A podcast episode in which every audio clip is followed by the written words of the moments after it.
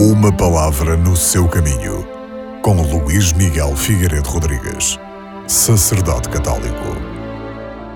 No Evangelho de hoje, ouvimos Jesus Cristo dizer: Ninguém tem maior amor do que aquele que dá a vida pelos amigos.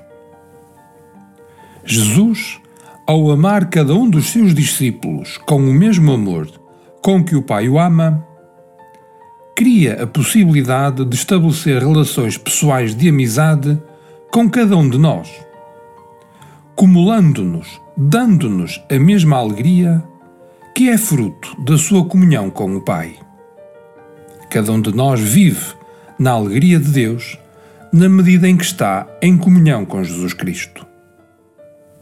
Introduzidos assim no círculo de amizade divina, sem mérito algum da nossa parte, mas apenas por pura bondade de Jesus Cristo, cada cristão tem o dever, melhor, sente o dever, de dar a conhecer a todas as pessoas esta amizade de Cristo por cada um de nós, que nos enche de alegria.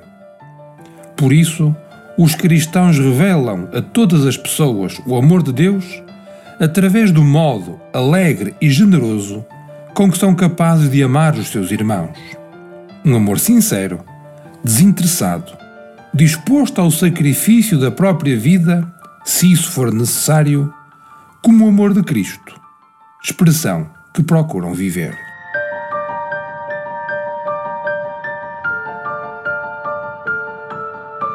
Uma palavra no seu caminho.